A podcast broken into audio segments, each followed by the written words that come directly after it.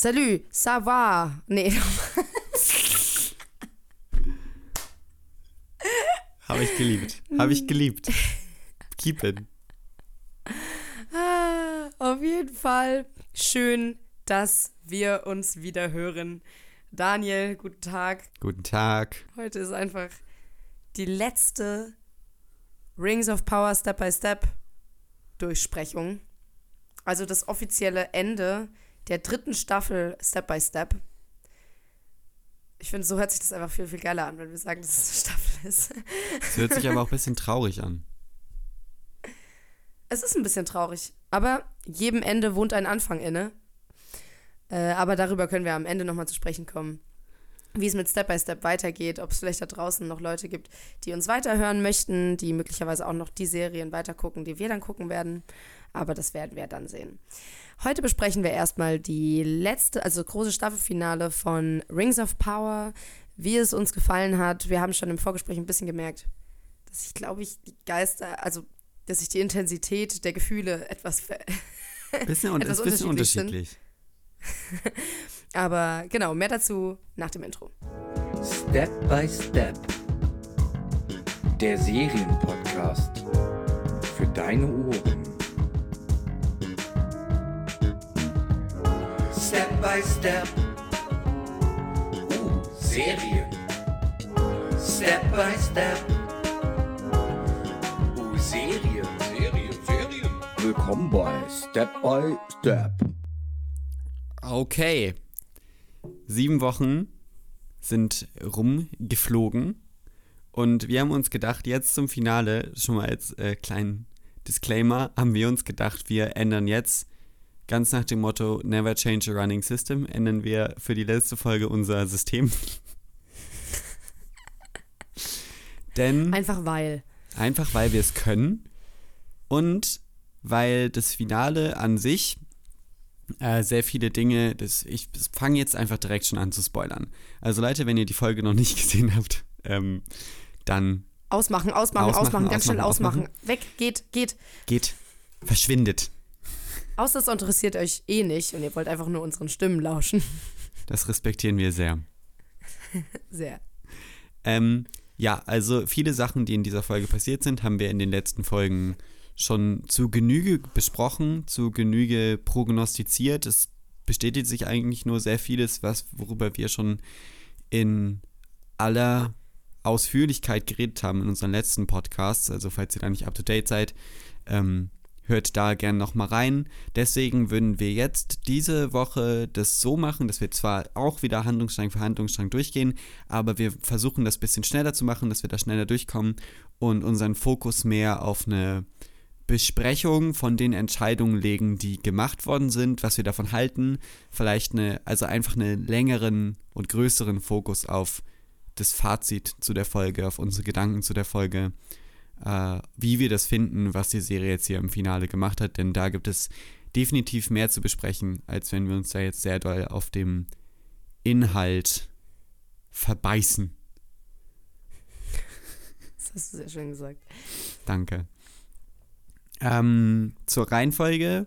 Wir fangen mit dem kleinsten Handlungsstrang an. Das sind die paar Szenen, die mit den Numenor-Figuren zu tun haben. Dann gehen wir über zu den Harfoots Harford.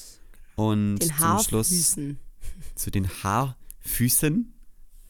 Und zum Schluss sprechen wir dann über die, über die große, große Enthüllung, die im, wie nennen wir den Handlungsstrang? Ähm. Hellbrand Galadriel Spice. Spaß. Der Halbrand Galadriel Spice is Dying Handlungsstrang. Ja, ja, den können wir so nennen. Genau. Dann würde ich sagen, gehen wir mal direkt los mit, doch, mit den lieben Numenorianern.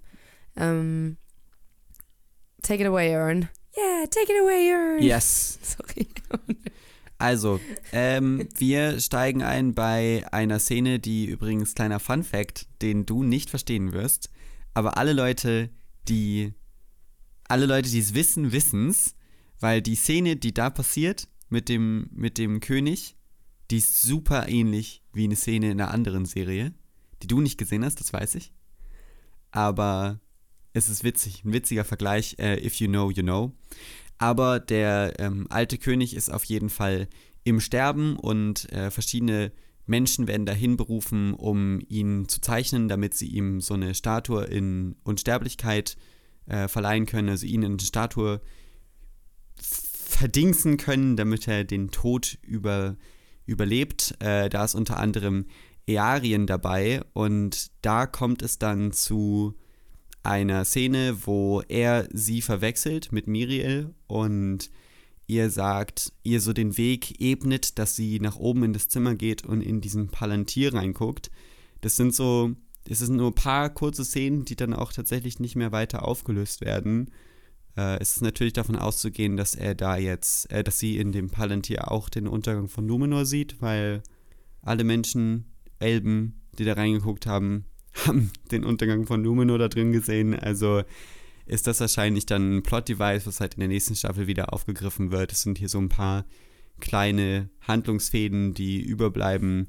Unter anderem auch mit Pharason, der da, bei dem man schon sieht, also ich habe ja auch in, den, in der zweiten oder dritten Folge schon darüber geredet, dass die Leute in Numenor ja diese Statuen erbaut haben, um gegen die eigene Sterblichkeit anzugehen, dass die alten Könige alle so eine Statue haben, und dass man diese Motivation jetzt schon sehr bei Pharason sieht, dass man das auch in seinem Dialog durchscheint, dass das eben zum großen Handlungsmotiv wird. Da haben wir auch schon super viel drüber geredet.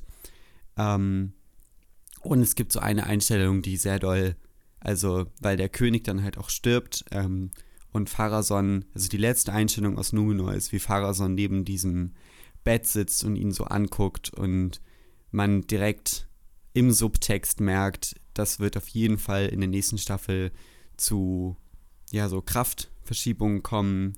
Äh, haben wir auch letzte Folge schon drüber geredet, dass eben Pharason höchstwahrscheinlich zu einem größeren Spieler in dem ganzen Numenor-Konflikt wird und äh, es dann halt schwieriger wird für Miriel ihre Position als Nachfolgerin von Tar Palantir anzutreten. Und da ist dann auch die Brücke zu der einen Szene, die wir mit Miriel haben, die, ich weiß nicht, ob du das Ganze verstanden hast, aber übte sie so zu wirken, als wäre sie nicht blind? Ja, aber das würde ja gar keinen Sinn ergeben, dass sie dann aber auf dem Schiff die ganze Zeit mit dieser Eben. mit dieser mit diesem Schild da rumläuft. Also ich glaube nicht, aber ich glaube, sie möchte es auch nicht an einen großen Haken hängen. Wie heißt das? Glocke. Ich weiß nicht. Ja. An die große Glocke hängen. an die große Glocke, genau. Oh Gott. Ähm, also deswegen, ich denke, ich finde es ein bisschen komisch. Ich glaube, sie will halt nicht, dass es als Schwäche rüberkommt, weshalb sie versucht, möglichst selbstbewusst damit aufzutreten und so sehend rüberzukommen. Weißt du, was ich meine? Ja. Also, wir haben ja letzte Woche schon spekuliert, dass es halt durch diese Erblindung, durch ihre Erblindung dazu führt, dass sie wahrscheinlich nicht mehr so krass viel was zu sagen hat, bald. Wir haben auch darauf spekuliert, also ich vor allem, dass Elendil ihr in den Rücken fallen wird, weil er da, weil er gegen die Elben ein bisschen gehetzt hat in der letzten Folge und bereut hat, dass er Galadriel aus dem Wasser gezogen hat. Diese Charakterentwicklung geht auf jeden Fall wieder rückwärts. Ähm, Aber in so einem schnellen Tempo fand also ich fand es viel zu schnell. Naja, also ich kann es schon verstehen. Ich kann beide Motivationen verstehen ähm, ja, wir hätten mehr Zeit gebraucht, um ihn zu sehen, wie er das verarbeitet, dass Isildur gestorben ist. Gestorben, in Anführungszeichen. Ähm, ja, weil das sei ja die, die Grundmotivation dafür, dass er letzte Woche gesagt hat, boah, ich hasse alle Elben und ich bin keiner mehr von diesen Faithful, aber ja, wenn er das dann halt verarbeitet hat und da wieder dann auf Miriels Seite ist, vielleicht auch aus, einfach aus Zusammenhalt mit ihr, weil sie jetzt auch erblindet ist, ähm, ergibt das schon Sinn, aber wir hätten da vielleicht mehr Zeit gebraucht. Andererseits muss ich sagen, schon die Zeit, die wir jetzt in dieser Folge mit den Handlungssträngen verbracht haben, war die, hat sich angefühlt, als müsste es nicht drin sein. Also schon wieder Nö. immer, wenn es zurückschneidet zu Numenor, Sachen, die mit Numenor zu tun haben, da bin ich einfach nicht so, nicht so drin wie bei den anderen Handlungssträngen. Ja. Aber ja, Fazit ist, äh, der König stirbt ähm, und es wird nächste Staffel höchstwahrscheinlich zu Machtkämpfen kommen und Miriel und Elendil sind die eine Seite, während Pharason auf der anderen ist und da ja, werden wir wahrscheinlich dann nächste, nächste Staffel ein bisschen Game of Thrones Light-Variante sehen. Vermute ich mal. Ja, vielleicht auch noch so ein bisschen, ich fand es halt ähm, krass, wie heuchlerisch einfach Fahrersohn da steht und so, ja, ja, der hat alles verdient, dieser König, obwohl er, sie ihn einfach verbannt haben in diesen kleinen Turm.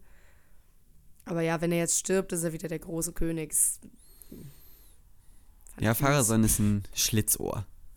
Ein, Schli ein Schlitz, das ist viel zu nett. Der ist eine linke Bazille.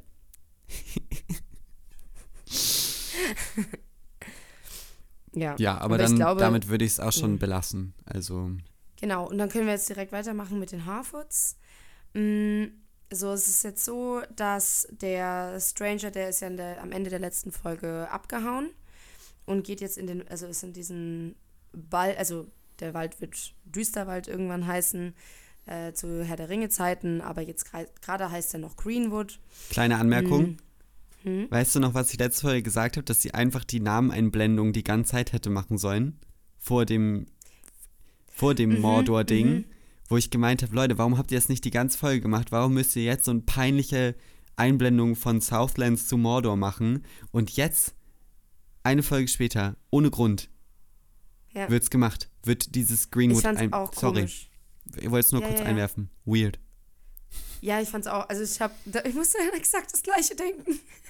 Ich war so, hä, das haben die aber vorher nicht gemacht, oder? Mm, Oder wir haben es übersehen, aber ich glaube nicht. Nee, wir haben es nicht übersehen. Alter. Mm, Genau, auf jeden Fall äh, tapst er da durch, die, durch den Wald. Er ist ja wirklich sehr tapsig. Auch ein bisschen süß. Mm. Und verliert seinen, den Apfel, den Nori ihm geschenkt hat, der dann so wegrollt. Dann sieht er da Nori, aber mit weißen Augen. Und wer ist das? Slim Shady Sauron. Slim Shady Sauron düst mit ihren mystischen Kumpaninnen zu ihm, also zum Stranger, und nennt ihn Sauron oder, oder sie, sie gehen davon aus, dass der Stranger Sauron ist. Ähm, er ist sichtlich verwirrt. Und da fängt ja das Intro an. Die haben das so ein bisschen als Aufhänger gemacht, was ich irgendwie weird finde. Diese. Also, ich fand eh den ganzen Handlungsstrang ein bisschen auch schnell abgefrühstückt irgendwie, aber dazu können wir ja später nochmal mehr sagen. Mm, genau, auf jeden Fall haben wir dann diese Gruppe an, diese, die, diesen mystischen Menschen, die ihm sagen, dass er diese Erinnerungslücken hat, weil diejenigen, die, sie, die ihn runtergeschickt haben auf die Erde, sein Hirn irgendwie benebelt haben und erklären ihm aber auch, und das, das ist eine Information, die er gebraucht hat, wirklich, dass diese Sternenkonstellation, die er sucht, ähm, wohl auf Ruhen zeigt oder dass das Ruhen sein soll. Und nochmal, ähm, uns kurz zu erklären, was Ruhen eigentlich ist. Ruhen ist genau der Ort, wo diese, die Osterlinge chillen. Und das sind die, die ja ähm, Sauron-SympathisantInnen sind. Ähm, und dann später Elefanten reiten. Ganz Was- wilde, ganz was meine wilde Liebling- Menschen. Das sind ganz wilde Menschen, die ich aber auch wirklich nur wegen der Elefanten mag. Mm, genau. Wir mögen die Elefanten, Und das, nicht die Menschen. wir mögen die Elefanten. Nee, genau, exactly. Ich finde auch, wie auch die Pferde, die Elefanten sind eindeutig Opfer des Krieges. Opfer die des sind nicht per Systems. se böse. Die sind Opfer des Systems. mm, genau. Dann haben wir ähm, den Stranger, der irgendwie so ein bisschen seine Kontrolle dann verliert oder, oder so, so. Wahrscheinlich kommt es der aus, der aus der Überforderung der ganzen Situation. Und jetzt gerade ist es noch so, dass diese magischen Menschen irgendwie stärker sind als er und ihn ähm, niederkloppen. Und genau, dann ist es so, man weiß nicht wirklich, was mit dem Stranger passiert, aber wir haben ja auch schon herausgefunden, dass die Harfords, also Sadok, äh, die Mutter von Nori, Nori und Poppy, auf dem Weg zum Stranger sind, und, um ihn vor diesen Shapeshifting-Menschen oder vor diesen, ne, zu, von, äh, ja, diese Von mystischen den Slim Menschen. Shadys. Slim Shadys halt ähm, zu warnen, aber ja, Newsflash, er kommt ein bisschen zu spät. Mm, dann alles, was Nori sieht, ist der Stranger, wie er an so einem Baum ganz dramatisch gekettet ist, will ihn befreien. Und ganz ehrlich, ach Mann, das war schon wieder dieser Moment. Man sieht zwei von diesen mystischen Leuten und Slim Shady ist weg. Ja. Und sie, sie sehen das und merken das, aber trotzdem gehen sie zum Stranger, der ja dann offensichtlich irgendwo beobachtet wird oder so. Also, Naja, also ich kann das schon verstehen, wenn das Argumentation, die Argumentation 2 sind besser als 3 ist schon. It checks out. ja, aber wo ist dann Slim Shady Sauron? Also, und die wissen ja auch, dass diese Dinger irgendwie sich rumbeamen können. Ja, aber dass sie Gestalt wandeln können, wussten sie nicht. Das wussten sie noch nicht, das stimmt. Und dann, genau, aber es kommt raus, der Stranger guckt Nori an und hat wieder diese weißen Augen, wie auch schon ähm, die, die Slim Shady-Version von Nori bei dem Stranger hatte. Also gibt es dann wieder eine coole Shape-Shifting-Action. Richtig Die- cool. Die, die ist richtig nice. Ich muss eh sagen, diese ganzen Szenen mit denen finde ich richtig cool. Auch so Kamera, also die Kameraführung und sowas, ich liebe es. Ja, es ist so geil. Es hat so einen, diesen geilen Winkel von unten, dann dreht sich die Kamera und es fällt so ab, die Gestalt vom Stranger. Und dann macht sie einfach den most sassy Schritt nach rechts mit ihrem Bein. Und es ist einfach, es ist einfach ein Moment. Das ist der Moment der Folge. Es ist einfach der Moment. Genau, und dann ähm, sehen wir, ne, Zadok versucht ja den, ähm, den Stranger dann zu befreien noch, bekommt aber ein Messer ab von Slim Shady Sauron. Dadurch, dass ja Zadok so einen leichten Redemption-Arc bekommen hat, dadurch, dass er ja mit von der Partie ist, ist das natürlich jetzt auch ein bisschen sad, dass er da verletzt wird. Aber irgendwie auch nicht. Ja. Aber sagen wir so, es kommt dann zu einem großen Hin und Her. Sie äh, knüppeln sich alle gegenseitig nieder. Zadok hat noch einen kleinen Moment, in dem er so wohl genug Kraft hat, das Messer zu nehmen und ähm, den, der mystischen Person in den Fuß zu ballern. äh, wodurch es einen leichten. Ich glaube, es ist Slim Shady Sauron. Ich habe gerade nicht mehr so ganz den Überblick. Es war ja, Nee. oder? Ist, Nee, der, ist eine, die, eine von den anderen. Eine von den anderen. Okay, tut mir leid. die mit dem Helm. Ah, Nomad müsste das sein. Genau. Äh, die bekommt auf jeden Fall ein Messer in den Fuß. Um, Und schreit übrigens sehr unmenschlich. Ja, und deswegen, also die Frage ist halt wirklich, sind es wirklich Menschen? Wir haben es halt bei dieser Amazon, bei diesem Wissenswert-Dingens gelesen, dass es halt Menschen gibt, die irgendwie magische Fähigkeiten haben. Ah. Aber. Klar, ja, das ist halt so ein bisschen, das confirmt es halt eigentlich ein bisschen, dass Amazon das da selbst reinschreibt. Aber ich bin ganz verwirrt. Weil Ich bin auch ganz verwirrt, weil guck mal, das Mithril, Mithril, Mithril, Mithril, Mithril wurde ganz komisch übererklärt, was niemand gebraucht hat, aber diese interessanten, extrem cool gekleideten Leute werden nicht erklärt. Und es gefällt mir überhaupt nicht, weil die interessieren mich wirklich. Einmal sind die Szenen mit denen übel geil, die sind richtig cool geschauspielert. Das, also so voll viel an denen ist einfach sau spannend und interessant und jetzt ja, aber gut, dazu kommen wir jetzt ja gleich. Ähm, es ist nämlich dann so, dass Nori, also der Stranger wurde auch wieder niedergeschmettert. Ähm, die Harfoots werden in die Ecke getrieben.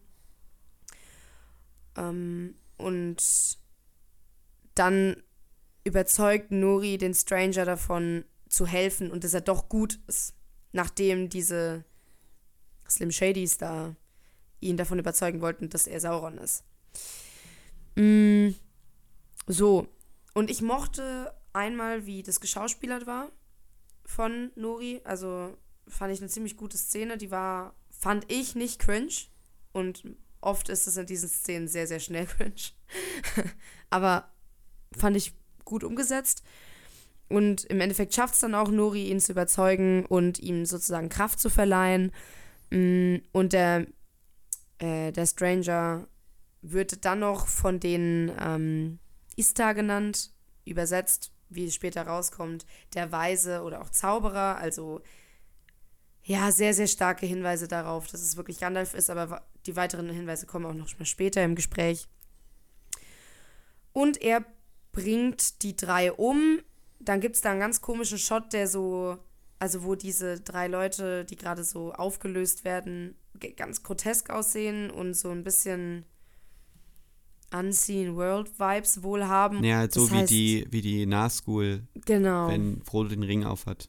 Genau, auf jeden Fall. Vielleicht hoffe ich, dass sie vielleicht, also, dass sie nochmal eine Rolle spielen, weil wenn nicht, sind die die unnötigsten auf der Welt. Ja. Also sie waren dann im Endeffekt, ja gut, sie waren dann im Endeffekt nur dafür da, dass der Stranger eine kurze, also dass der Stranger sicher dann nicht Sauron ist. Und er war dafür da, also sie waren dafür da, ihm zu zeigen, dass er gut und nicht schlecht ist. Ja, voll. Die sind ein Plot-Device. Ähm, ich finde es tatsächlich, also ich habe jetzt gerade auch drüber nachgedacht, ich finde es okay, dass die nicht so doll erklärt sind. Äh, weil zum Beispiel das Mithril, hast du ja auch schon gesagt, ist ja übererklärt, das brauche ich nicht.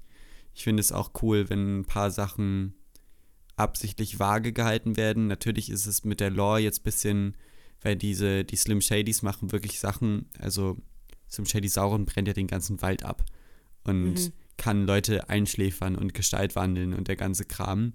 Das ist schon Sachen, die man auf jeden Fall in der Originaltrilogie nicht gesehen hat. Also so Ja, vom, vom Kraftlevel her einfach. Das geht wohl auch. Also so im, im Silmarillion sind auf jeden Fall auch noch verrücktere Sachen, die Leute machen. Aber immer von Menschen, äh, von, von Wesen, wo es dann nachvollziehbar ist, dass die das auch können. Ja. Also keine Ahnung, wer das jetzt war, aber ich kann damit leben, dass sie so vage waren, dass sie jetzt einfach so eine coole Nebengefahr waren. Aber sie sind halt dann schon, sie hatten zu wenig Zeit, um, um wirklich einen Impact zu machen. Also so, Ja, die ja. sind jetzt super spät erst gekommen in den Handlungsstrang, der eh eher vor sich hingetrieben ist. Und dann sind sie auch ein bisschen vor sich hingetrieben, haben einmal das Camp abgebrannt und jetzt sind sie selber aufgelöst worden. Ich glaube übrigens nicht, dass die zurückkommen. Ich glaube, die sind, die sind fertig, komplett. Ja, also deswegen. Ich hätte gerne mehr von ihnen gesehen. Ich hätte gerne mehr gewusst, wer die sind. Und ich finde es halt schade, dass sie so schnell abgefrühstückt wurden und jetzt. Ja. Wobei Ja, sie auch, also so visuell haben sie uns auf jeden Fall jetzt super viel gegeben. Also der, ich mochte den Kampf zwischen Ja. Slim Shady Sauron und äh, dem Stranger sehr gerne. Es hatte mir Deswegen tatsächlich mein- auch ein ja. bisschen die Vibes gegeben von äh, Saruman und Gandalf, weil der auch so schräg, so waagerecht in der Luft war und so rumgewirbelt ist. Also die Magier, Mhm. Magierkämpfe sahen ja, also sah auf jeden Fall in, in die Gefährten ist es, ne? Sieht es auch ein bisschen so aus. Ähm, aber generell, das, die, die Inszenierung von denen war super cool. Äh, auf, waren, also die rein visuell haben sie mir jetzt gerade super viel gegeben. Aber ja, es ist schade, dass sie jetzt dann schon die Bühne verlassen. Ja. Also vielleicht kommen ja nochmal Wesen oder Menschen oder was auch immer die sind, wie sie irgendwie zum Vorschein. Keine Ahnung. Ich, ich fand es super schade. Ähm, ich mochte sie sehr gerne on-screen und hätte gerne mehr von ihnen gesehen. Und ja, naja. Ja, Shoutout Mhm. an die Schauspielerin von äh, The Ja. Dweller. Ja, ja, Einfach krasse, krasse äh, Bildschirmpräsenz. Super Spaß gemacht, der zuzugucken. Übel, übel. Also, ich hatte, ich hatte wirklich ein bisschen Angst, Angst vor ihr. Ich sag, wie es ist.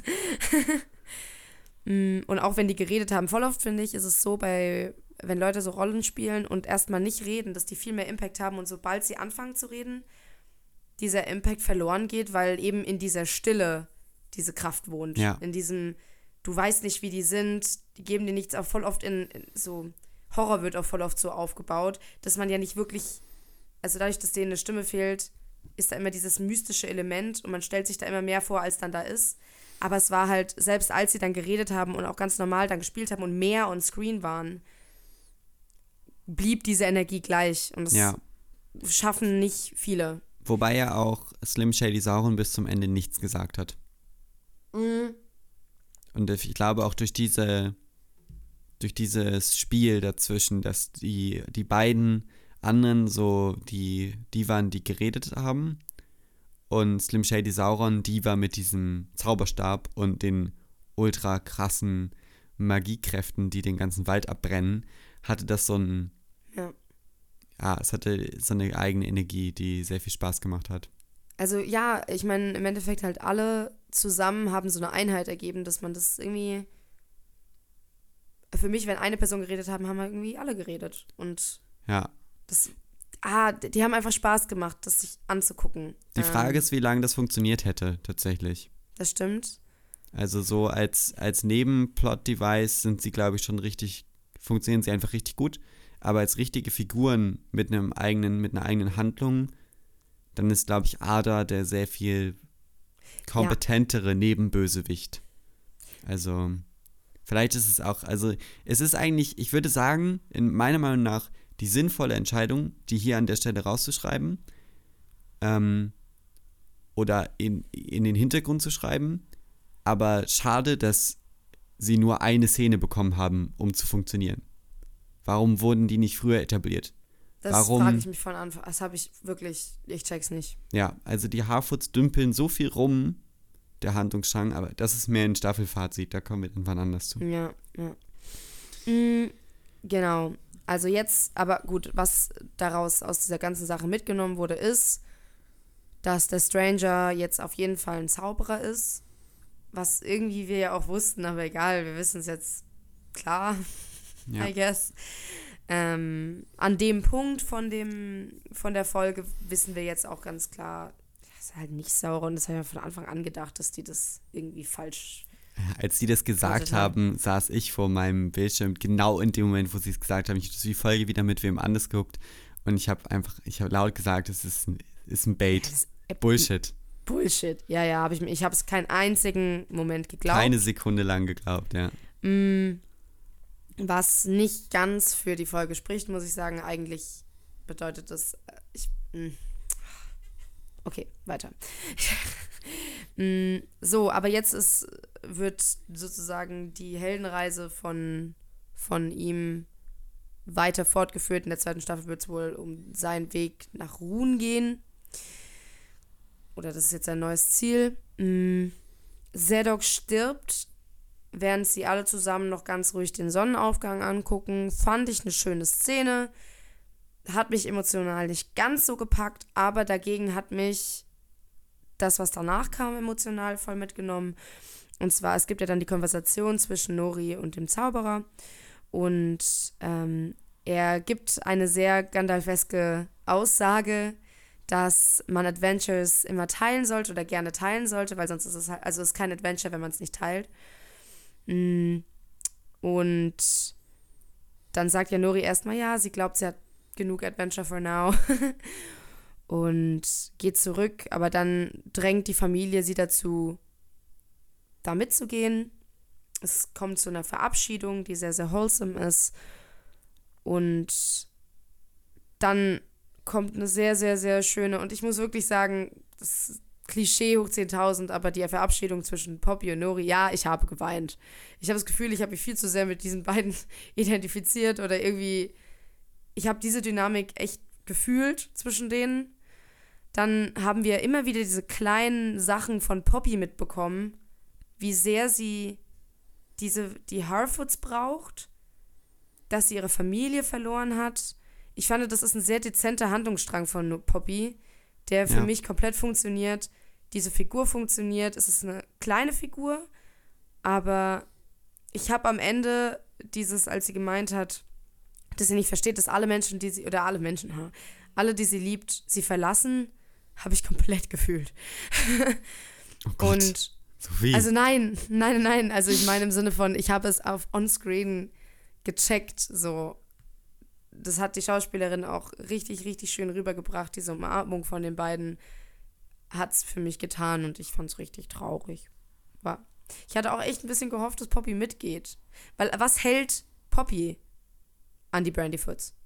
Findest du nicht, dass die, dass die Entwicklung, dass sie jetzt die Kartenleiterin äh, ist und die Navigatorin der Harfoots, findest du das nicht? Ich finde es total sinnvoll. Also es ist eine total sinnvolle Entwicklung. sinnvoll. Aber es hätte natürlich auch diese Sam-Frodo-Dynamik werden können, was ja, worauf sie ein bisschen gea- hingearbeitet haben. Aber ich meine, dadurch, dass Poppy da bleibt, das heißt ja nicht, dass sie sich nicht nochmal sehen. Ich glaube schon, dass Nori und Poppy nochmal, also die Wege werden sich nochmal kreuzen.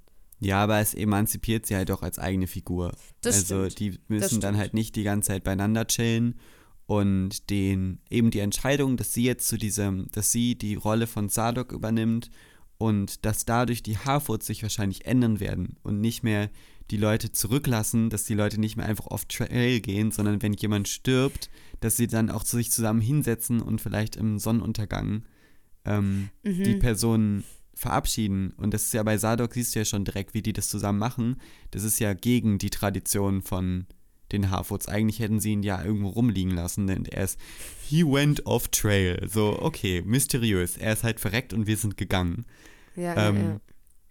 Und mit Poppy, die eben diesen Hintergrund hat mit ihrer verlorenen Familie und äh, aber halt voll die starke Persönlichkeit, dass sich die ganze Zeit für andere eingesetzt hat, ist das total, also für mich der viel schönere ja. Abschluss ihrer Figur für die Das Staffel. für- also ja. sehr poetischer Abschluss, mag ich eigentlich gern. Ich mochte, also wirklich, ich mochte die Verabschiedung von diesem Handlungsstrang gerne. Halt viel zu schön. lang. Das ging Mm. über zehn Minuten. Ja, man hätte ein paar Verabschiedungen vielleicht streichen können, aber Poppy und Nori fand ich schön. Ja, aber halt, also da, die ganze Sequenz, weil es fehlt an anderen, es fehlt dann eben an anderen Ja, Enden. ja klar. die Zeit, wenn wir zehn Minuten uns verabschieden, aber in derselben Folge riesige Plot-Twists erzählen wollen, dann ähm, muss man das, muss man wissen. Ja. Und dann haben wir halt noch, genau, also dann geht ja Nori zu, zu dem Zauberer, zu dem Stranger. Und da, danach kommen zwei, also wieder so zwei Herr der Ringe-Referenzen, die so ein bisschen miteinander intermingeln. Und zwar einmal meint Nori, sie weiß nicht wohin, weil ähm, er meint, äh, dass sie den Weg leiten soll. Und dann sagt er, wenn man mal nicht weiß, wohin, dann folge deiner Nase. Und es ist so ein Mischmasch aus zwei Sachen, die Gandalf gesagt hat. Weil Frodo auch meinte, beziehungsweise nicht zwei Sachen, die er gesagt hat. Also Frodo meinte in dem einen Film ja auch, er weiß nicht wo lang. Und dann meinte er irgendwie immer nach rechts. Aber da meinte er ja das mit dieser Nase folgen und das sagte er Mary in, in Moria. Also wieder zwei Hints, dass es sich hierbei um Gandalf handelt. Aber wäre natürlich lustig, wenn nicht. Weil es ist Ja, langsam also- so obvious, dass man es mal auflösen könnte, weil. Ah, Findest es du nicht, dass das eigentlich schon eine Auflösung ist? Weil Ist wir, es wenn, wenn wir das ja. jetzt mal zusammensammeln, wir haben das, ne? Wir haben diese, diese, das straight-up Zitat von Gandalf, auch ist es nicht, es ist halt Wort für Wort. Ja. Ähm, when in doubt, always follow your nose. Ähm, dann haben wir das mit dem Abenteuer. Ähm, Ja. Das ist halt diese, diese Abenteuer-Mentalität. Dann haben wir die Motten, in die Ja. sich die, ähm, die Slim Shadys auflösen. Und die Ah, Motte ist stimmt, einfach ja. ein Symbol, was mit Gandalf assoziiert wird. Und ich finde auch im, ich finde, der Schauspieler macht es richtig gut. Ich finde, im Acting merkst du jetzt diesen Switch und es hat sehr viel Gandalf-eske Elemente. Dieses leicht tüdelig liebevolle kommt irgendwie direkt durch. Und dann können wir jetzt ganz zurückgehen an die Sachen, die ich, als ich alleine die erste Folge gemacht habe, gesagt habe. Die Mhm, ganzen mhm. Hints, die da schon waren, dass es Gandalf ist. Es ist halt im Endeffekt höchstwahrscheinlich jetzt hier die most obvious choice, die most obvious äh, Auflösung von diesem Rätsel. Bisschen weird, weil, wie gesagt, in der ersten Folge waren die ganzen Hints schon da. Er stürzt bei den Harfoots ab, er hat diese Liebe für die, für die Hobbits, er hat da schon mit Tieren geredet. Es ist, und er, das mit dem Feuer ist ja auch, ist auch ein Ding, was auf Gandalf ähm, hinweisen kann. Also, ja, sie lösen das jetzt hier einfach damit auf. Ich glaube tatsächlich, es sind diese Motte zum Beispiel, dass die jetzt in der Folge drin ist, das ist kein Zufall. Ich glaube schon, Mhm. dass sie uns hier konkret eigentlich sagen wollen, es handelt sich um Gandalf. Die zweite Sache Ja. ist auch, das habe ich auch noch in der ersten Folge gesagt, dass er ja absichtlich, er heißt ja The Stranger, da habe ich gesagt, das ist einfach, das machen Serien immer nur, wenn sie den echten Namen ähm, irgendwie verdecken wollen. Wenn, wenn's, also es muss ja jetzt, es ist, es bricht sich runter auf einen der fünf Zauberer. ähm, von den beiden blauen Wizards, die haben zwar Namen, aber wer weiß die? Niemand. Also. Außerdem, ne, jetzt nochmal, die haben nicht, die haben ja nur die Rechte an den Herr der Ringe-Charakteren. Ja, und, nicht an den. Silmarillion. Aber die halt blauen, die Blue Wizards werden irgendwann von Gandalf in einem Nebensatz erwähnt. Werden sie? Also es ist ja alles, ja, ja, das ist alles total kompliziert. Also die rechte Situation. Aber ich glaube ja, ja. tatsächlich, sie könnten sie theoretisch benutzen. Die werden in so einem, die haben so eine Nebensatzerwähnung. Und bestimmt ja, sind die dann in diesem Appendix, was sie auch benutzen dürfen. Vielleicht ist das da irgendwo drin. aber was Äh. wäre das für eine.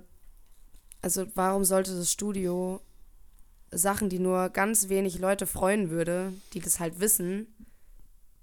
Also, damit würden sie ja wirklich so die Leute, die die, die Silmarillion gelesen haben, die sich da richtig krass reingesteigert haben, würden ja nur die abholen und nicht die Casual-Gucker.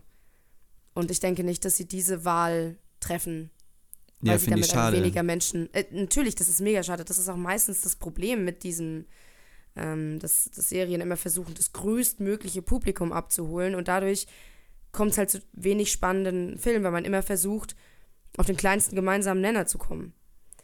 Weil sie nicht, sich sowas halt nicht mal wagen. Aber dadurch, dass es halt einfach kaum passiert und dass da sehr viel Geld mit reingeflossen ist, denke denk ich nicht, dass sie dieses Risiko eingehen, äh, Charaktere zu introducen, wo niemand so ein Aha, also wo nicht niemand, wo ein paar Leute dann zwar krass, aber ein paar Leute diesen Aha-Effekt haben. Ja, also, Also- du müsstest halt über diese Schwelle rüberkommen, dem Publikum klar, zu, also dem Publikum zu vermitteln, dass es das wert ist, was du jetzt Neues erzählst. Genau, ja. Äh, ich weiß nicht, also bei Gandalf ist es natürlich auch ein sehr riskanter Move, Gandalf neu zu besetzen. Das, das war eigentlich mein größtes Kontraargument, wo ich gedacht habe, niemals ersetzen die Ian McKellen, weil der so eine ikonische Performance hingelegt hat und dass sie sich das safe nicht trauen, ihn zu ersetzen. Aber also für mich ist es jetzt gerade eigentlich zu 95% sicher. Es gibt noch Ah, diese, ja, diese paar Restsachen, so dass sie jetzt nach Ruhen gehen. Das ist vom, geografisch mit den blauen Wizards, über die wir schon geredet haben, mit den blauen Zauberern, ist das bisschen verknüpft. Die sind da rumgerannt und Gandalf sagt eigentlich auch selber, dass er nie in den Osten geht. Also so ein paar Resthinweise sind noch da, dass es sich vielleicht um irgendwen anders handeln könnte. Aber das wäre dann, das wäre dann so ein Lore-Deep Dive, dass das viel unwahrscheinlicher ist, dass sie das noch machen. Ich Also glaube, ich das glaub ist schon, jetzt hier sehr viel. Bleiben. Ja, ich Also- glaube, dass sie das so etabliert haben, wie es jetzt ist. Dann haben sie Gandalf in ihrer Serie drin. Aber wenn Gandalf da ist, dann müssen die anderen vier auch da sein. Oder müssen irgendwann kommen. Also Ja. ich kann mir vorstellen, dass sie das irgendwann verbinden, dass sie vielleicht die anderen noch reinholen, dass sie dann mit Gandalf jetzt ihren Mainstream-Anker in der Serie drin haben. Und vielleicht werden sie dann in Ruhen, wenn sie da sind, ähm, das irgendwie mit den blauen Zauberern verbinden. Ich freue mich übrigens sehr darauf, Ruhen zu sehen, weil hat man noch nie gesehen. Finde ich Mm. spannend, dass die dann da eine neue, vollkommen neue Ecke von Mittelerde uns zeigen. Da freue ich mich sehr doll drauf. Und ich finde auch, ich kann tatsächlich mit der Entscheidung leben, so, äh, dass es Gandalf ist, dass Gandalf in der Serie drin ist. Ich mag auch die Dynamik, die jetzt ganz am Ende zwischen ihm und Nori war. Ich glaube, das kann echt cool werden, wenn sie das gut ausspielen. Aber ich bin trotzdem ein bisschen so, es ist so, ja, es ist halt jetzt die offensichtliche Route und es nimmt dem Ganzen ein bisschen das Storytelling-Potenzial, uns was Neues zu zeigen. Das ist halt ein bisschen schade. Ja, außer man hat ähm, wieder so einen Zeitsprung. Also die sind da zum Beispiel schon längst. Aber ja, denke ich nicht, dass sie das machen werden. Ich glaube, das wird weiterhin diese Wanda-Storyline sein. Mit denen. mm, Also in der zweiten Staffel. Wollen wir jetzt dann erstmal drauf belassen und dann nachher belassen, vielleicht genau. im Vergleich zurückkommen? Genau. Mhm. Ähm, weil wir haben ja noch den großen Banger der Folge, den, den großen Haupthandlungsstrang, der an Galadriel und Halbrand von letzter Woche anschließt. Er ist ja verletzt gewesen und sie wollte ihn klugerweise ins Elbenkönigreich bringen, damit er da äh, medizinisch behandelt werden kann. Und da düsen sie dann auch in Windeseile hin, kommen sehr schnell an in Eregion. Das ist die Schmiede, also da, wo Celebrimbo auch seine Schmiede hat, wo auch Elrond gerade rum vegetiert. Und die warten auf Gilgalad, der da auch ankommen soll. Und da müssen sie ihm da eben die Neuigkeit überbringen, dass sie keine Lösung gefunden haben, das Mifrid zu bekommen und dass die Elben wahrscheinlich Mittelerde verlassen müssen. Da kommt es dann zu der Wiedervereinigung von Galadriel und Elrond. Ich finde, deren Dynamik funktioniert immer noch sehr gut. Ich mag das. Ähm, die haben ja gedacht, sie hat Mittelerde verlassen, äh, weil, also die dachten immer noch, sie ist auf dem Schiff und ist nach Valinor gesegelt. Aber ja, sie haben die Serie nicht geguckt. Galadriel ist durch die Südländer, Südlande getobt und kommt jetzt eben mit Halbrand an, der dann auch geheilt wird, relativ schnell. Er erholt sich sehr schnell. ähm, merkwürdig schnell. Merkwürdig schnell. Und dann kommen wir zu der Schlüsselszene für die, für die Herr der Ringe-Nerds, so wie mich, die alles schon, die es alles schon enthüllt hat. Weil wir sind ja, ja auch schon, Spoiler, wir sind ja mit der, ich bin mit der festen Einstellung reingegangen, dass es sich bei Halbrand um Sauron handelt. Ich hatte eigentlich kaum noch ja. Zweifel. Und dann ging diese Szene mit Celebrimbor schon los und wurde so ganz sneaky durch diesen Türrahmen gefilmt. Wie so eine Beobachtungs-Horror-Szene, als wäre da so eine so ein Creature irgendwo in Schatten, der so Celebrimbor beobachtet und er fragt noch, hallo, ist da jemand? Und dann kommt Halbrand aus, den, aus dem Hintergrund reingeschlichen und schleimt sich direkt richtig krass bei Celebrimbor ein dass er so der, der große Schmied ist und dass er so viel schon von ihm gehört hat. Und dann fängt er an mit Schmiedratschlägen, sagt Celebrimbor, dass er das Mithril eben mit anderen Materialien vermischen muss, weil es sich so alleine nicht verarbeiten lässt. Und dass es dann, dass er es halt mit so niedrigeren Materialien anreichern muss, damit sie dann äh, irgendwas Größeres draus schaffen können.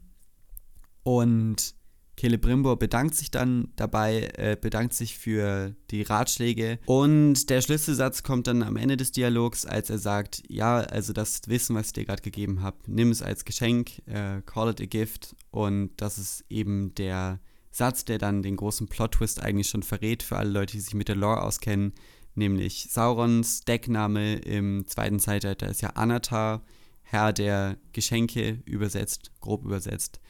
Ähm, da ist er ja in seiner Elbenform, in seiner wunderschönen Elbenform rumgetingelt und hat allen Leuten Geschenke gemacht und sich dadurch eben bei allen eingeschleimt. Und da war eben für mich auch der Moment, wo ich vorm Fernseher saß und mir gesagt habe, aha, jetzt ist die Katze ja. aus dem Sack. Und also da war es für mich auf jeden Fall klar. Das kam auch ganz kurz tatsächlich nach dem äh, der Stranger ist Sauron Bait. Also der war dann ja, ja, relativ ja. schnell aufgelöst. Und tatsächlich verhält sich Halbrand dann die ganze Folge danach. Ab diesem Moment verhält er sich auch wie ein komplett anderer Charakter. Also super, er ist auf einmal super scary, super shady. Und ja, und auch die Shots auf Galadriel, wie sie darauf reagiert und so.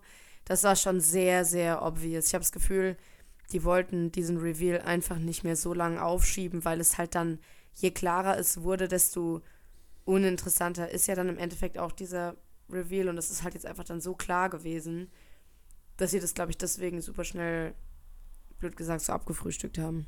Ja, also ja, vor allem nachdem sie das mit dem Gift gesagt haben. Ja, ja. Weil das ja, auch so ein, es war so ein Satz, der im Dialog auch voll den Gewicht, also dem ja, wurde voll übel. Gewicht gegeben. Ähm, ja, also ab dem Moment war es klar, Gilgalad ist dann misstrauisch, weil er meint, wie soll bitte ein Erz für ganz Mittelerde reichen? Guter Punkt, frage ich mich auch.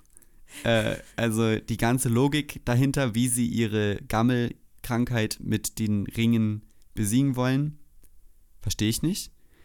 Aber das ist mir so dahingestellt. Ähm, Celebrimbor will eine Krone schmieden aus dem Mithril, weil runde Gegenstände, Hinweis, Hinweis, Hinweis, ähm, die Kraft des Mithrils wohl irgendwie durch die Form bündeln und dann da drin die ganze Energie ist. Und die Krone soll dann eben Gilgalad kriegen. Der sagt spannenderweise nein, äh, die Zeit ist zu knapp, er hat keine Lust, das zu riskieren. Ähm, und die Elben müssen gehen. Fand ich eigentlich cool, dass er da diese Position hat, weil bisher war er immer ein bisschen ein Arsch. Und äh, man hat auch ein bisschen gedacht, vielleicht arbeitet er für sich selbst oder ist ein bisschen scheiße einfach. Aber ich glaube, er ist einfach scheiße, weil er sich um die Elben sorgt. Und ähm, finde ich cool, dass er jetzt hier auf jeden Fall sagt, nee, ich nehme nicht die mega krasse Krone, die ihr mir schmieden wollt, aus dem mega krassen Material, sondern wir gehen einfach, wir haben keine Zeit.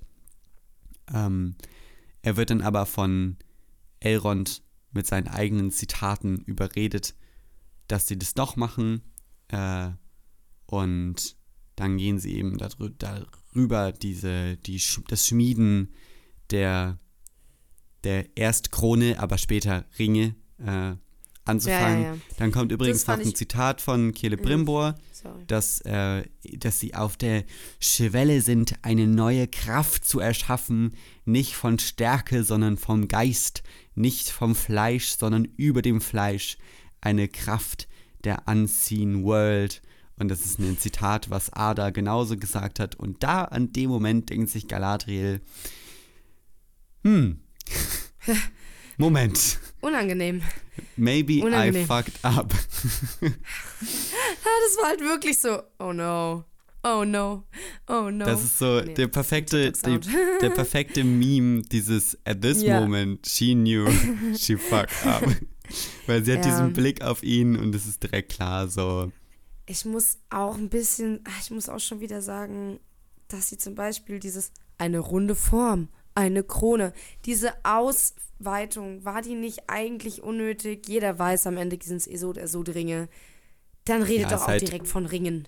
Es also, ist einfach sehr hakelig geschriebener Dialog. Ja. Halt so mit so einem Augenzwinkern, wo du das Augenzwinkern der DrehbuchautorInnen durch die, durch die Zeilen liest. Das mag ich auch immer ja, nicht so gerne. Ja, einfach null subtil und ganz so. Ich frage mich so ein bisschen, ob die uns für komplett dumm halten. So, ich weiß nicht. Ich, du bist echt, du bist echt aufgebracht. Ich finde das. naja. Ja, ich habe mich ein bisschen für blöd verkauft gefühlt in der Folge. Das hat mich genervt. Also so ja, ich kann es auch verstehen. obvious Plot-Twists. Als, Wo, also wobei natürlich die Frage ist, wie obvious ist es für Menschen, dass Halbrand Sauron ist, die sich nicht so doll mit der Serie beschäftigt haben wie wir. Ich glaube nicht so obvious. Nicht? Okay, gut. Nee. Weil Frage wir stecken in die ja Runde. voll in der Lore drin. Frage in die Runde. ähm, wie fandet ihr diesen Hashtag, diesen Hashtag sag ich schon, diesen in Anführungszeichen Plot-Twist, dass Halbrand Sauron ist?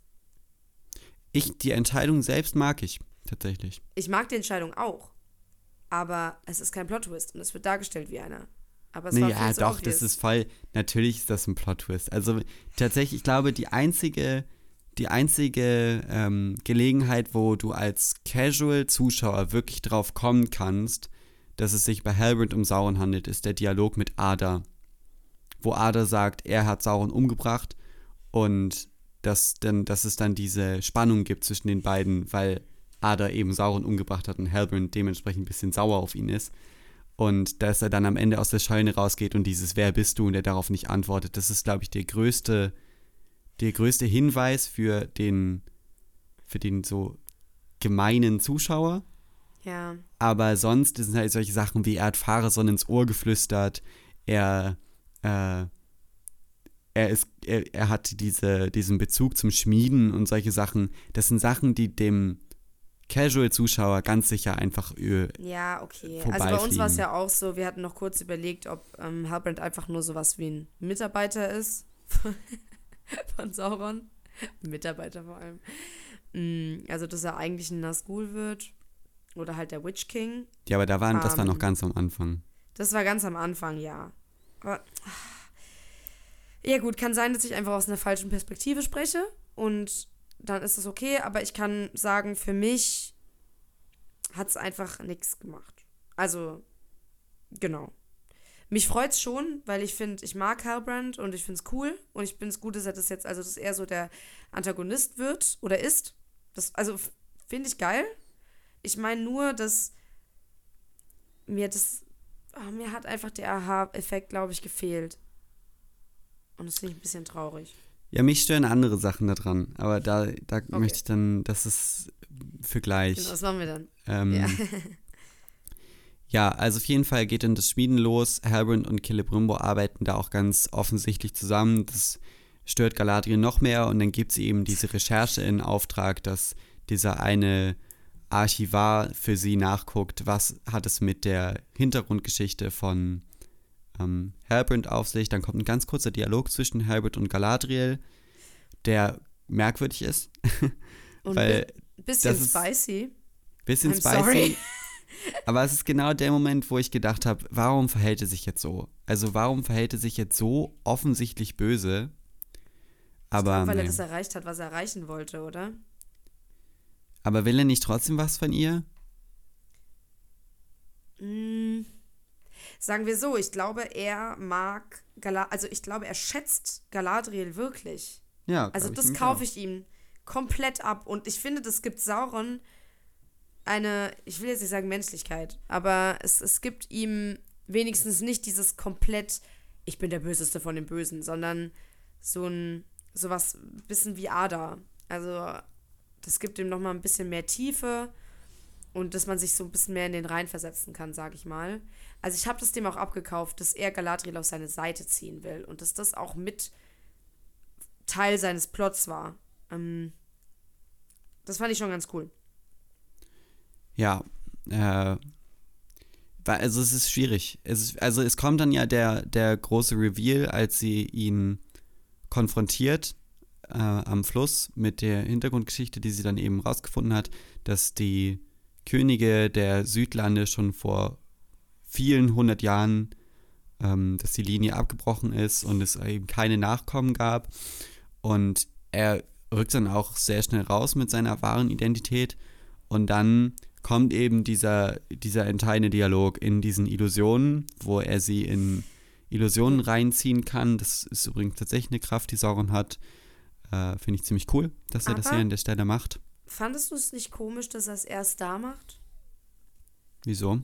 Also, wenn ich mir überlege, dass wir diesen Sauron da schon die ganze Zeit haben, warum haben wir diese Kraft nicht möglicherweise? Es muss ja nicht sein, dass man direkt, also sonst hätte man direkt gewusst, dass Halbrand Sauron ist, aber dass dieses Trickster-mäßige und dieses Visionen, also dass die Möglichkeit von ihm gibt, dass er so Visionen Leute in den Kopf pflanzt.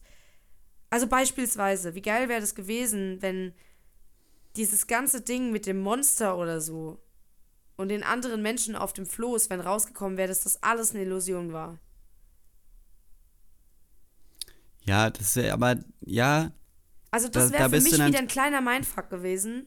So ein extra Ding, das im, in Retrospektive rauskommt, dass er Galadriel von Anfang an immer wieder mit so kleinen Häppchen, mit so kleinen Visionen gefüttert hat. ja, schon. Das- aber du kommst dann halt in die Zwickmühle von over-explaining Plot-Twists. Weil, wenn, ich mag das auch nicht so gerne, wenn ein Plot-Twist kommt und dann gibt es diese ganzen kleinen Flashbacks zu irgendwelchen Momenten. Ach, oh, die waren jetzt eigentlich alle anders. Äh, weil da fühle ich mich dann auch immer als Zuschauer wie dumm Ja. verkauft. So, ich habe den Plot-Twist schon verstanden. Hätte man aber dann so einarbeiten können, dass man mehrere, also über die Serie hinweg mehrere Fragezeichen pflanzt? Wie kann das sein und so? Und damit, also weiß nicht, dass man es halt dann weiß. Aber die Fragezeichen sind da, tatsächlich.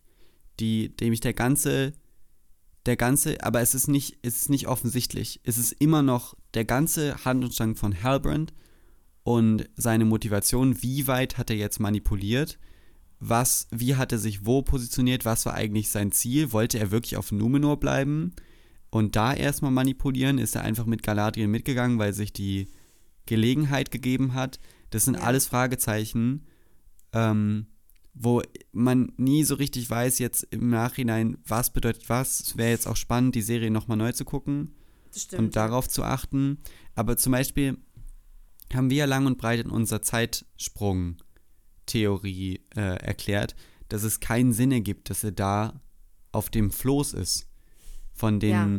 von der Zeit her, von den Zeitsprüngen her. Es ergibt mit seiner Hintergrundgeschichte keinen Sinn, mit dem, was er erzählt. Es kann warum ist er da? Also warum trifft er da jetzt gerade ausgerechnet auf Galadriel? Es kann natürlich sein, dass das, also ich gehe davon aus, dass das komplett durchgeplant ist. Ja, genau, das glaube ich Ähm, auch. Und da sind dann eben die Fragezeichen, die man sich stellen kann, die man jetzt beim Rewatch, wo man da nochmal drauf achten könnte. Äh, ja, es ist, für mich ist die ganze Szene auch insofern kompliziert, dass ich nicht genau verstehe, wie jetzt die ähm, Motivation von Sauron ist, um wie er da rausgeht, weil die ähm, Sauron direkt nachdem er von nachdem Morgoth be, also besiegt wird, ist er ja tatsächlich, er geht ja tatsächlich zu ähm, den, er, er bittet tatsächlich um Vergebung.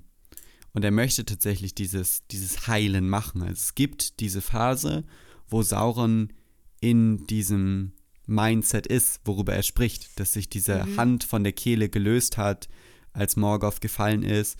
Aber dann ist es ja so, dass er dann zu den, zu den Göttern hätte gehen müssen, zu den Valar, und sich da und da um Vergebung bitten, Bitten müssen, und sich ja. denen unterwerfen müssen.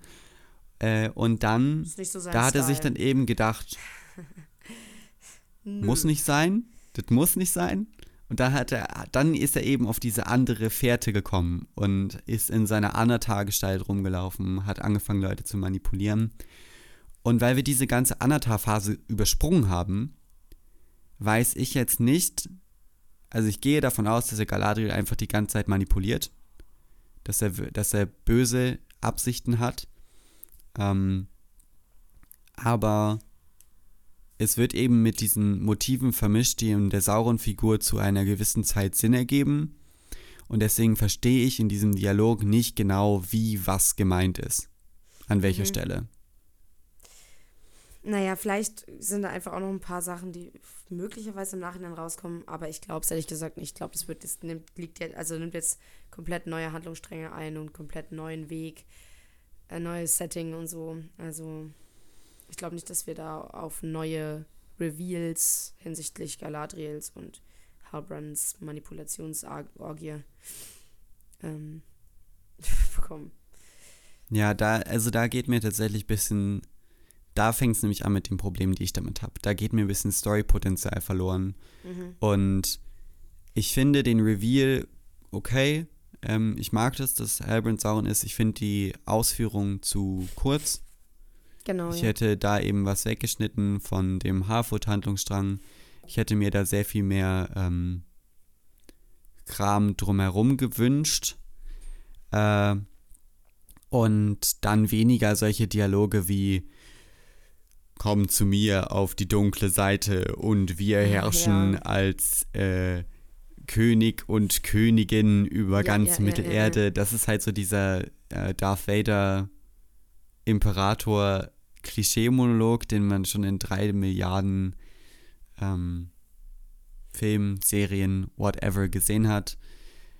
Naja, es ist, es ist alles nicht perfekt, es ist ein bisschen hakelig, die Ausführung von dem Twist, es wirkt ein bisschen unsicher, Mhm, aber es gab visuell coole Bilder. Ich mochte die Spiegelung in dem Wasser stimmt. von ja. ähm, Sauron und Galadriel mochte ich sehr gerne.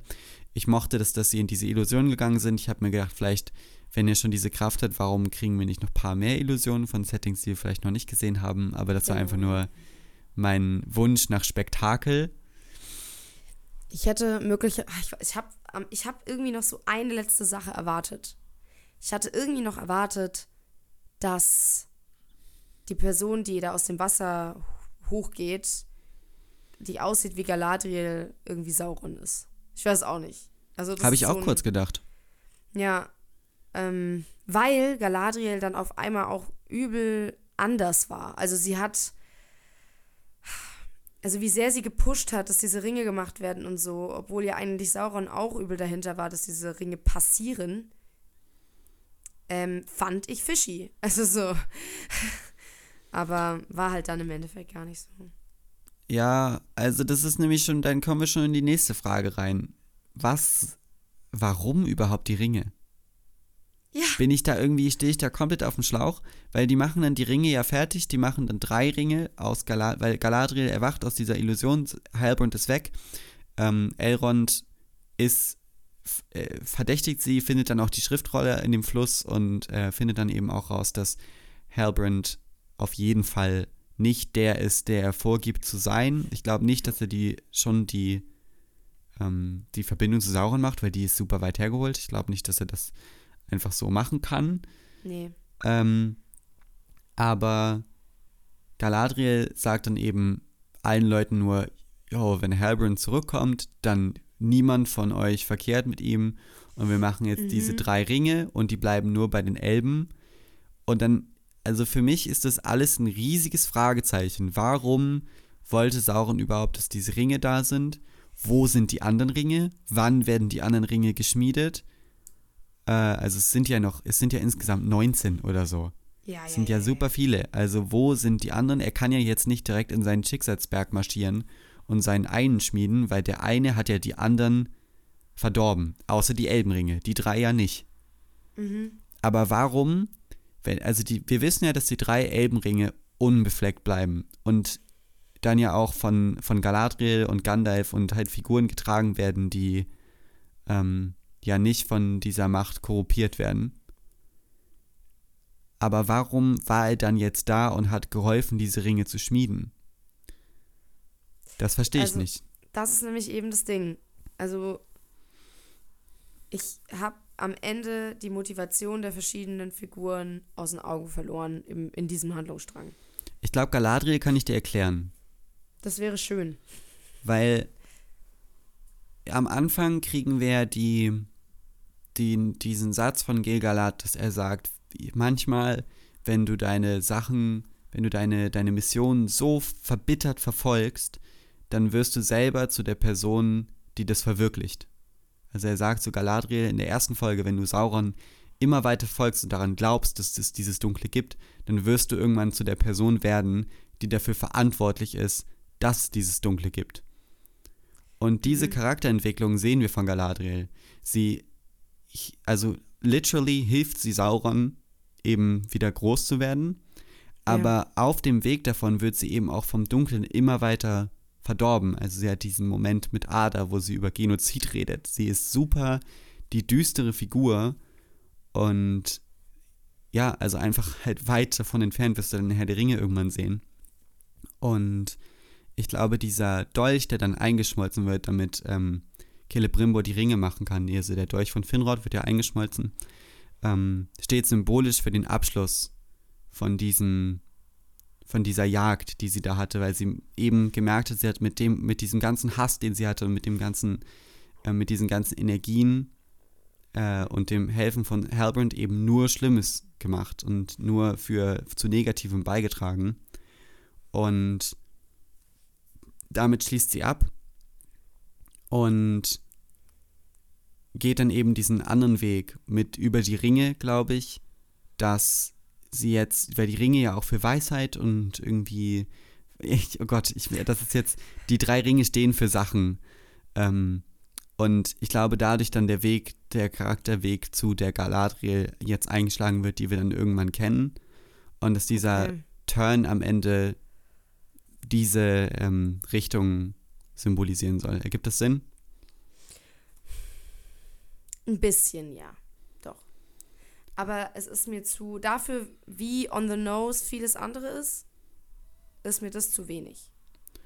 Ja, generell ist Galadriels Figur ja sehr unter der Oberfläche. Ich mag das sehr, also ich mag das gerne. Ich, ich bin ja jetzt im Endeffekt einer der wenigen, ähm, der sich voll für Galadriels Figur und ihre Figurenentwicklung ausspricht. Ich finde, das ist eine der komplexeren Figuren in der Serie. Ja, aber da bin ich auch Ähm. dabei. Das stimmt schon. Es ist nur. Und vieles davon ist Ja. eben unter der Oberfläche passiert, die, wo dann die anderen Leute immer kritisiert haben, sie läuft nur rum und meckert. Äh, tut sie, fair enough.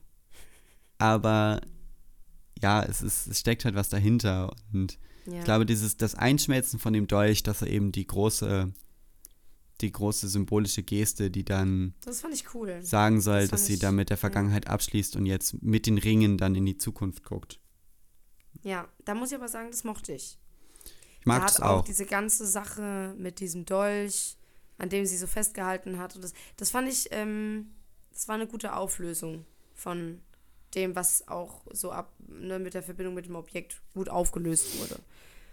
Ja. Ähm, Ja, aber jetzt kommen wir dann zu den Sachen, die mich stören. Ähm, Ja. Denn die, die Serie heißt Rings of Power, ne? also die Ringe der Macht.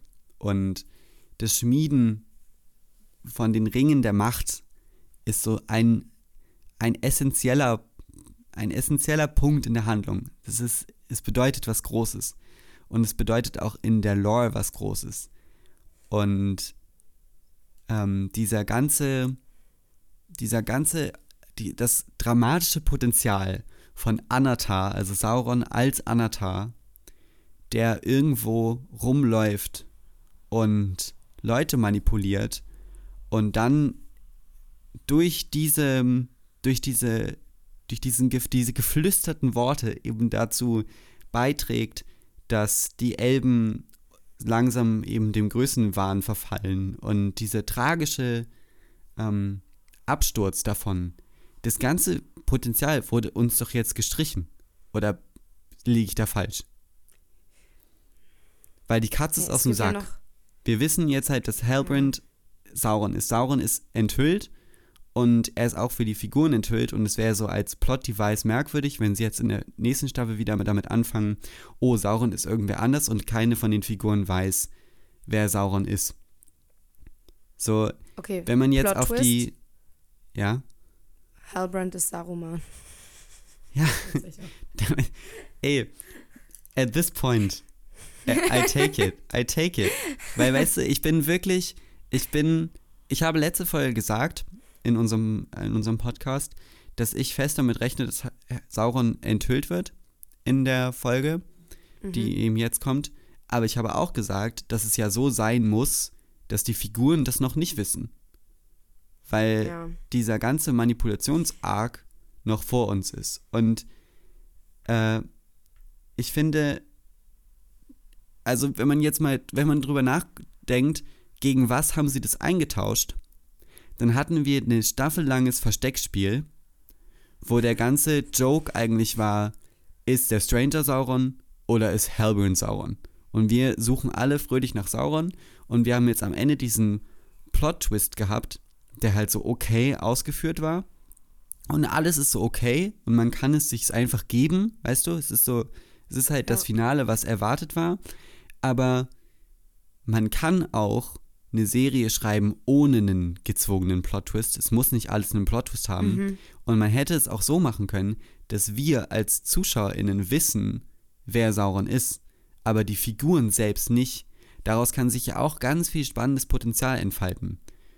Und dass dadurch dann eben dieser Fall kommt und wir als ZuschauerInnen das beobachten können, fände ich, hätte ich sehr viel spannender gefunden, als jetzt im Endeffekt diesen, diesen vorgeschobenen Handlungsstrang mit den vergammelnden Elben, der ja jetzt eigentlich der Anstoß für das ganze Ding sein soll, der so ein, das ist halt so ein, einfach so ein MacGuffin aus dem Nichts, der halt jetzt dafür Ja. verantwortlich sein soll, dass alle Figuren sich auf einmal darum scheren und es ersetzt eben, also was dadurch ersetzt wird, ist, dass die Elben durch diese Motivation die Ringe schmieden und nicht aus Größenwahn und, auch, aus, und aus Hochmut.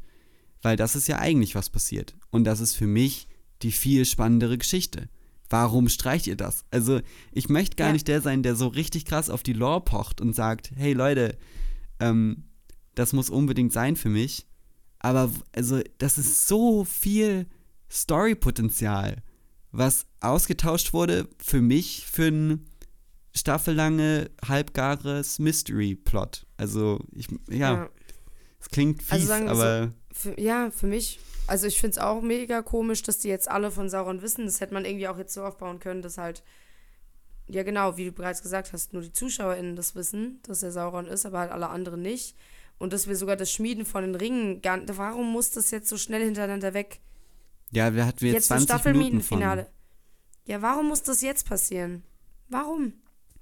Ist, ja, weil man hätte das vielleicht auch sogar so machen können, dass dieses, wie Sauron sich jetzt so langsam in, bei den Elben einschleimt und sowas, hätte man so geil machen können. Aber so hat es sich jetzt nur bei Galadriel reingeschleimt? Ja, und Aber halt ein paar ja Minuten bei Celebrimbor. Ja, genau. Also, Und die Dynamik mochte ich. Stell dir vor, wir Ja, hätten, gut. wir hätten, wir hätten Ja. gesehen über Folgen, wie dieser schöne Elb Celebrimbor einfach zerstört mental. Weil der war am Ende schon super tatterig. Er wirkte jetzt irgendwie merkwürdig, weil er, er konnte gar nicht mehr sagen, woher hatte diese Sätze. Aber das Ja, Einzige, was wir ist ja- gesehen haben, ist, dass Halbrand so zwei Schmiedetipps gegeben hat. Äh, das ist das, was wir als ZuschauerInnen bekommen haben. Stell dir Ja. vor, wir hätten so eine ganz makabere Story gehabt, wo Sauron, und wir wissen, es ist Sauron, einfach für den Untergang von diesen Figuren verantwortlich ist und Celebrimbor dann im Endeffekt als gefallene Figur dasteht. Super spannend. Ja. Und vor allem, weil ich, er jetzt, ich finde jetzt Celebrimbor ist jetzt ein Charakter, dem bin ich nicht nah. Also, ich mag ihn nicht besonders. Ich fand ihn am Anfang auch voll shady und jetzt ist er gut, dieses kurze Tool gewesen, der den halt geschmiedet hat. Aber man hätte jetzt in der neuen Staffel viel mehr Emotionen zu ihm aufbauen können. Aber ja, das ist halt irgendwie verschenktes Potenzial, was ich so schade finde. Mm, I don't know. Also, ich bin jetzt gespannt, wie sie, also dadurch, dass so viele Fragezeichen beantwortet wurden, welche neuen sich halt in, nächsten, in der nächsten Staffel auftun werden. Vielleicht lassen sie es auch mit diesen Mysterien. Ja, das kann sein, aber dann hoffe ich halt, ja, ich, ich mochte die, ich, ich muss sagen, ich mochte die Fragezeichen schon gerne. Die haben mich da auch so ein bisschen gecatcht. Ja, schon. Weiß also nicht, wie das jetzt wäre, wenn die das weglassen. Also es sind jetzt halt die offensichtlichen Antworten darauf gewesen. Ich habe ja letzte Woche noch in den Kommentaren auf äh, einen Kommentar geantwortet, wie ich gemeint habe, ich finde es eigentlich okay, das über ähm, acht Folgen zu ziehen, so ein Mysterium. Ja. Aber wenn es dann im Endeffekt die Antwort ist, die du als erstes kommen siehst, dann ist es halt so ein bisschen, ach Leute, genau, weiß das war nicht, ja auch das, was ich Harfords am hatten Anfang so gesagt viel hatte. Screentime. Ja, ja, übel. Also wholesome, wie sie auch sind. Das, äh, was ich auch dann mal gemerkt habe, ist, wie schön die Dynamik eigentlich, also jetzt in der letzten Folge, wie schön die Dynamik zwischen Galadriel und Elrond ist. Ja. Und Elrond ist schade der es ist, wie wenig wir MVP. davon gesehen haben. Elrond ist der MVP der Staffel. Ja, Ohne der Frage. bringt immer Ruhe rein. Der bringt, ah, ich weiß nicht, also ich mochte das, wie die beiden miteinander geredet haben, so ein bisschen die gebrochene Galadriel und Elrond als so ihr Seelenklempner ein bisschen. Ja. Und gut, davon werden wir wahrscheinlich dann nächste Staffel viel mehr sehen, worauf ich mich freue.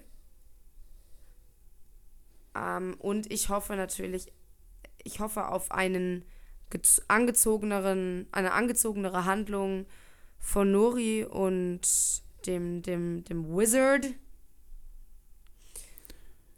Ja. ähm, die Übrigens eine mehr kleine. beiträgt. Ja. Mach du. Nee, also auf jeden Fall, die einfach mehr zur Handlung beiträgt. Was sollst du sagen? Ähm, eine kleine, kleine visuelle Kniff, der mir aufgefallen ist. Die Folge fängt an mit dem Auge vom Stranger und die hört auf mit dem Auge von Halbrand, also Sauron, der ja dann zum Oh. Schicksalsberg läuft.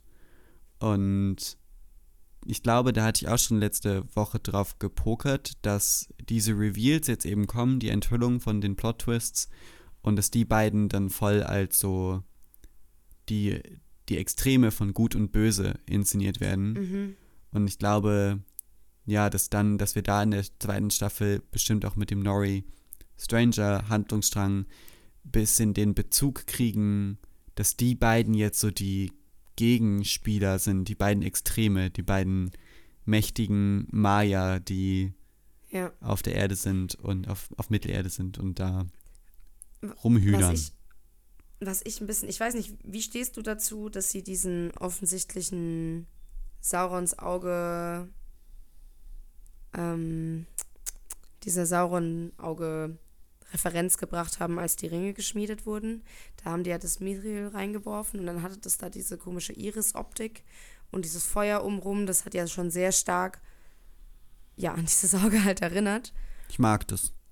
Ich mochte es auch, obwohl ich auch aber sagen muss, das hat natürlich aus dieser Ringschmiede was Schlechtes gemacht, obwohl die ja eigentlich gut sind. Aber da kommt natürlich wieder das hin, warum hat Halbrand geholfen? Ich, Be- Also wirklich da, wenn ihr das wisst, das ist da stehe ich total auf dem Schlauch. Wenn ihr das wisst, dann bitte un unten in die Kommentare, weil die ganze Motivation hinter dieser Ring Ringschmied-Aktion ist für uns sehr vernebelt. Ja. Plot Twist. Galadriel und Sauron haben den Körper getauscht.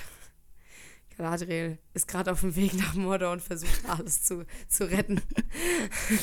Und dabei sah sie sehr böse aus und Und hat ganz, ganz, ganz dramatisch ihren schwarzen Mantel in den Wind geschwungen. Ja, Also, ja, aber ich habe ja schon mal gesagt, diese Maya sind einfach Drama Queens. ich liebe das. Ist so. Ja, sehr. Das ist grandios. Mehr Übrigens wird unsere Drama Queen in Mordor wahrscheinlich auf Ada treffen in Staffel 2. Oh, ich hoffe, sie freunden sich wieder an. Ich bin Team Ada. Ich, eindeutig bin ich Team Ada.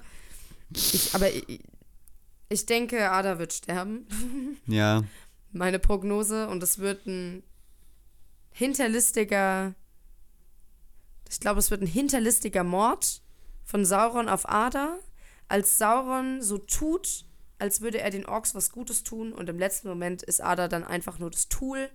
Und dann wird er umgebracht. Es wird ein emotionaler Moment. Vielleicht verkleidet sich Sauron auch als Wraff und infiltriert Wraff. damit die engsten Reihen von Ada. Jet Brophy, wir wollen dich wieder sehen. Dankeschön. Shout out.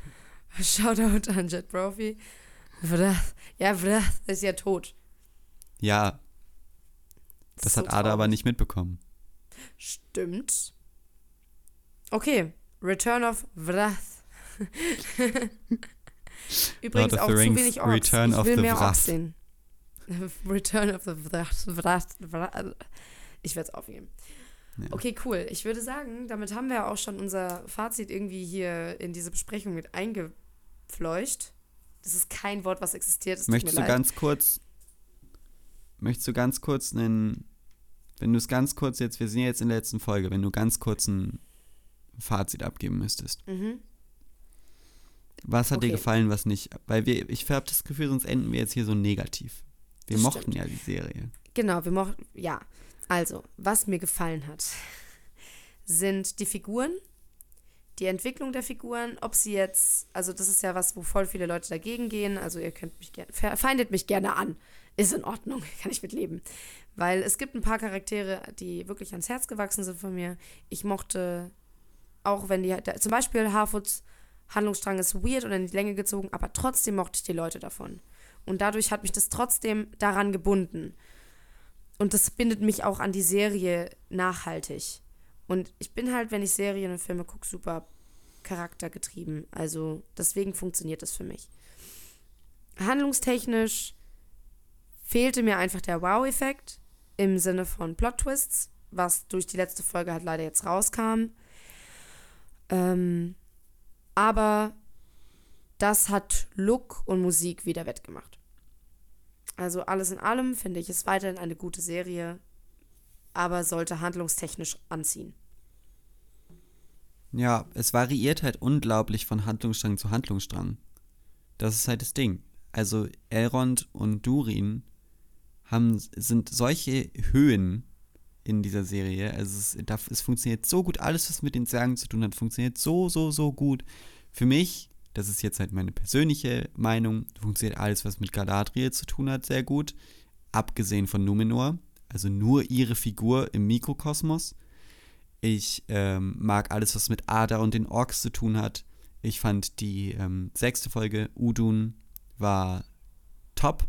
Das war die beste Folge der Staffel. Ähm, das heißt, es gibt einfach ganz viele Sachen, die funktionieren. Ich liebe auch die Figuren. Da kann ich mich nur mega doll anschließen. Ähm, deswegen ist das Potenzial total da für eine funktionierende zweite Staffel, weil das haben sie geschafft. Die Figuren sind, die Figuren wachsen ans Herz. Die sind nicht schlecht geschrieben und ich, ich finde, der Harfoot-Handstrang ist auch das perfekte Beispiel. So, der ist super langsam, kaum was passiert, aber Nori und Poppy und der Stranger, die funktionieren für mich. So, Malva oder Ja. so, das ist jetzt einfach mal so dahingestellt. Das ist so, oder Sardoks Ableben hat mich jetzt auch nicht gejuckt, aber Ja. Weißt du, also so solche Sachen. Aber dann kommt eben das Pacing, das funktioniert stellenweise gar nicht. Also Folge 3, 4, 5, das war für mich der Tiefpunkt der Serie. wo wir so in Numenor festgesteckt haben und nichts passiert ist. Diese unnötigen Handlungsstränge mit Kemen, das sind dann Figuren, die ich nicht brauche. Es sind zu viele Subplots. Isildurs Schwester brauche ich nicht. Warum war sie jetzt auch in der letzten Folge drin? Ja. Ähm, es braucht einfach mehr Fokus an manchen Stellen. Langsames Erzähltempo ist total okay, wenn es mit Figuren und Emotionen gefüllt wird und nicht mit hölzernen Dialogen und erzwungenen Plotentwicklungen. Ähm, also es, ja, es wird eine Achterbahnfahrt, es ging auf und ab. Ich mochte das äh, Intro, ich mochte die ersten beiden Folgen, die haben mich abgeholt, die waren so einfach sehr nett. Dann ging es für mich bergab. Ich war viel gelangweilt. Ähm, Theo hat mich genervt, Isildur hat mich genervt, Numenor hat mich genervt. Dann kam Udun, es ging steil bergauf. Im Gegensatz zu der ganzen anderen Welt mochte ich die Folge danach ja auch richtig gerne. Ähm, und Ja. jetzt das Finale ist für mich so ein, ja, habe ich alles kommen sehen. Ist für mich logisch. Ist logisch, dass sie es so machen. Nichts auf dem Papier stört Ja. mich jetzt unglaublich doll. Ich hasse es, was sie dadurch ausgelassen haben. ja, Aber naja, Mhm. darüber haben wir dann jetzt schon genug geredet. genau. Okay. Wie soll es Dann weitergehen mit Step by Step? Wie wird es weitergehen mit Step by Step? Genau, ich, ähm, ich finde, wir haben ja jetzt ein schönes Ende gesetzt an diese Staffel. Ich mochte, ich mochte, ich habe mich immer sehr gefreut und ich werde das auch vermissen, aber vielleicht ist auch diese Pause, die haben uns auch ein bisschen verdient. Ähm, weitergehen mit Step by Step, beziehungsweise die vierte Staffel von Step by Step. Ich weiß nicht, darf ich es schon revealen oder Ja, reveal mal. haben. Okay. Und zwar wie, die nächste Serie, die wir durch, durchhören werden, was? Nein, durchsprechen werden, wird die zweite Staffel von White Lotus sein.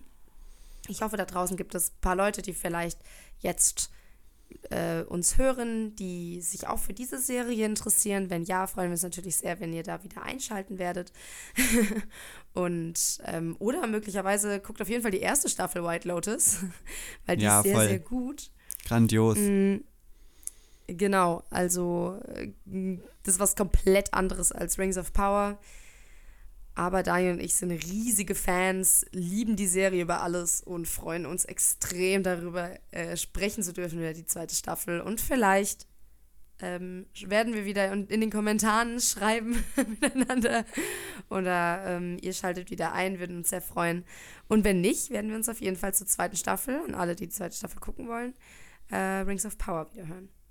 Und mit diesen wunderschönen Worten, Sophie, Auf Wiedersehen. Ich, es war mir eine Ehre, Ring- Rings, mit dir zu Rings of Powern. Es war mir auch eine Ehre, mit dir zu Rings of Power. also, Adieu. Oder wie unser Herzstück Elrond sagen würde, um damit auch den Podcast zu beenden. Namarie. tschüssi.